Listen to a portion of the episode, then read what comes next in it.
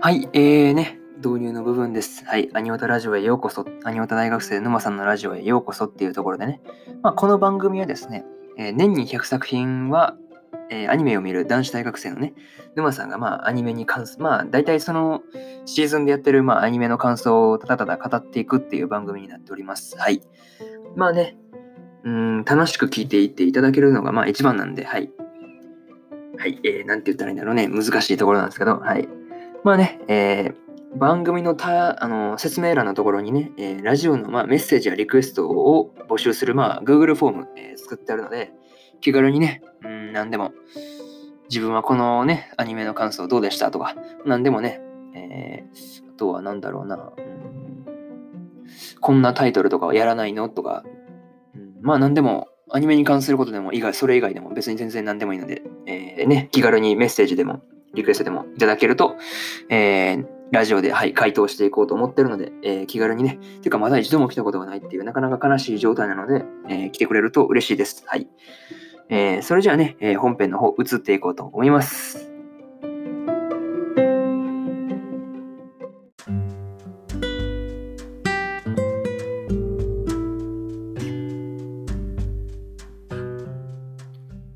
はい、えー、それでは本編の方入っていこうと思います。えー、今日はですね、えー、ラピスリライツの第7話の感想をですね、えー、語っていこうと思いますので、え気軽にね、聞いていっていただけると嬉しいです。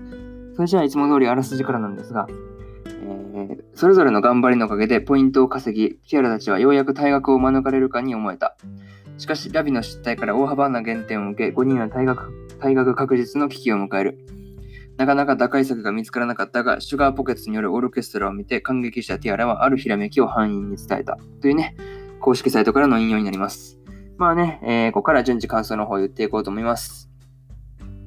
えー、一つ目はですね、えー、ポイント稼ぎというところでね、まあ、ティアラたちのまあ成長が見えるようなね、回だったな、シーン、回というかまあシーンだったなと。まあ、ティアラも序盤全然なんですか、乗りこなせてなかった円盤をまあ無事乗りこなせてたし、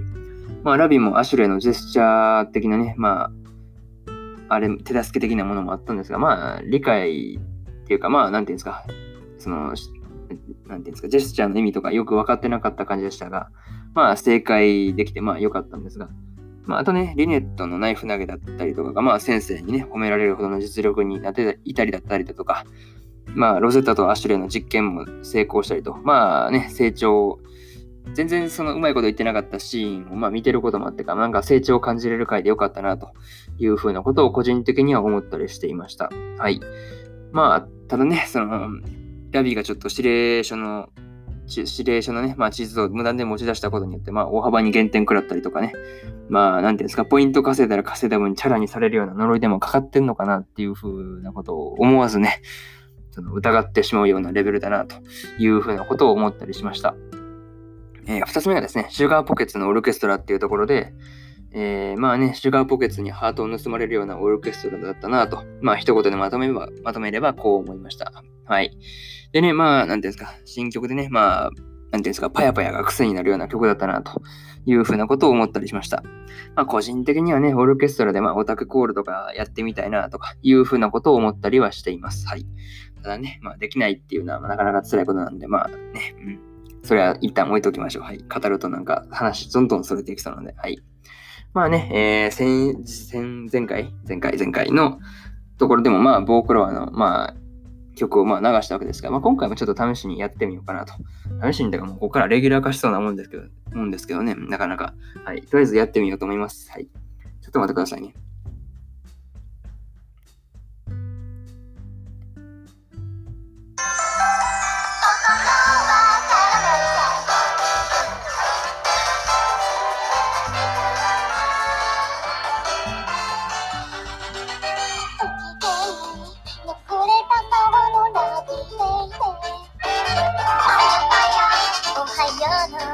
ハグも交わさ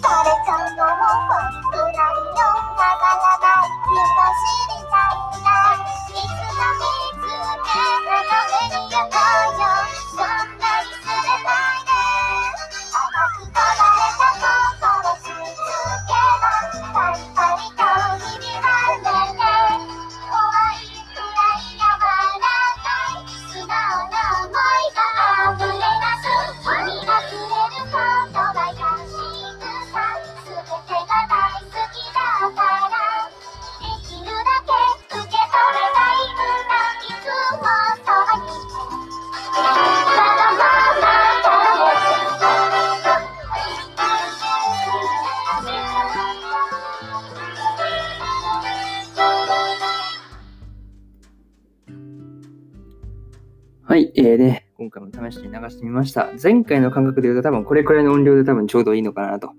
いうふうなことをちょっと思ったりはしました。はい、まあね、なかなかパヤパヤが癖になるいい曲だったなというふうに思いました。で、まあ、ここで、まあ、二つ目のね、まあ、シュガーポケッツのオルケストラの話は、ここで一旦区切らせてもらってですね、まあね、三つ目の、まあ、ゆえの過去的な話に移っていこうと思います。まあね、ティアラたちが、その、なんていうんですか、あの、オルケストラをやるっていう話をエミリアにしているところにね、まあ、それを聞いたゆえがやってくるわけですが、まあね、あんたとは背負ってるものが違うんだとなかなか手厳しいことを言ってました。まあ、それにはちょっとゆえの過去が絡んでる風な話をね、まあ、なんていうんですか、ミルフィーユとフィオナから聞くわけですが、まあ、えー、ゆえゆえがその王女をしている国の、まあ、竜とをね、襲撃してきた魔獣たちを浄化したのが、えー、ティアラの姉のね、エリザのグループ、まあ、レイだったっていうので、まあ、学園長もレイのメンバーだったっていうこともさりげなくここで明かされるわけですが、まあ、さりげなくっていうかな、まあ、なかなか、あ、そうだったんだっていう感じのことで、まあ、明かされるわけですが、まあ、ゆえはティアラの姉のね、まあ、エリザの弟子みたいなものだっていうふうなことも、まあ、ミルフィーユとフィオナの2人から聞くわけですが、まあね、その他の、まあ、その、ゆえに会いに行ったティアラとね、まあ、話してるときに、まあ、ティアラ、のなんていうんですか、その歌への思いっていうのでね、そこの話によって、まあ、ゆえのちょっとかたくなな態度が和らいだ感じが、個人的にはその感じられてね、それとね、個人的には今後の2人の関係性的なものをね、ちょっと注目していきたいなというふうなことを思ったりはしています。はい。で、まあ、最後がですね、まあ、オーケストラの設定もだいぶ増えてきましたっていうところでね、まあ、同じ箇所でやると偏りが出るから、1箇所でやらずに毎回違う場所でやるんだっていうことも分かりましたし、まあ、なかなかね、その、いろいろと、なんていうんですか、その、オーケストラにしてもなんかそのバックアップ的なね、バックグラウンド的なものもなんかしっかりしてて、おおすごいなんか練られた感があるなというふうなことを個人的には思いました。あとはですね、まあ、キアラたちのオーケストラがね、まあ、ラトゥーラの足後押しもあってですね、まあ、リネットも葛藤からね、まあ、決心がついたっていうところで、まあ、次回、あのティアラたち5人のね、まあ、オーケストラが見れる感じなのかなというふうに個人的にはワクワクしてね、まあ、いるわけですが、まあ、これを楽しみにね、えー、ね、残りの今週も、まあ、あと1日ですが、まあ、やっていきたいなというふうに思っております。じゃあ、今回はここまでっていうことで、まあね、締めるパートの方移っていこうと思います。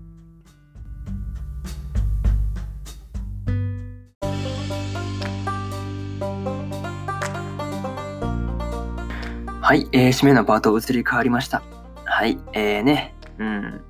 まあ、これからもね、えー、アニメのね、感想を、まあ、メインで発送し、はい、あ、噛んだ。ごめん。噛んだ噛んだ。ごめんなさい。はい。えー、ね、まあ、これからもね、アニメの感想と、えー、まあ、発信していこうと思っておりますので、えー、ね、え時間のある時にでも聞いて、聞きに来ていただけると、はい、嬉しく思います。えそれじゃあね、またね、あの、Google フォームから、まあ、しつこいようですが、まあ、質問、質問っていうかな、まあ、何でも、まあ、ご意見、感想等お待ちしておりますので、はい、気軽にね、何でも、まあ、送っていただければ、まあ、ラジオ内で紹介することもあるかもしれないですよ。はい。っていうか、まだ来たことないんで、絶対に紹介しますよ。はい。数が多くなってきたら怪しいですけど、まだ一本も来たことないんでね、はい。気軽にね、もう何でも、面白かったよ、でも、いや、ここはもう、俺はこう思ったけどな、とかいう風な、俺は私はこう思いましたよ、みたいな風なことでも、何でもいいので、はい。お待ちしております。はい。それじゃあ、またね。バイバイ。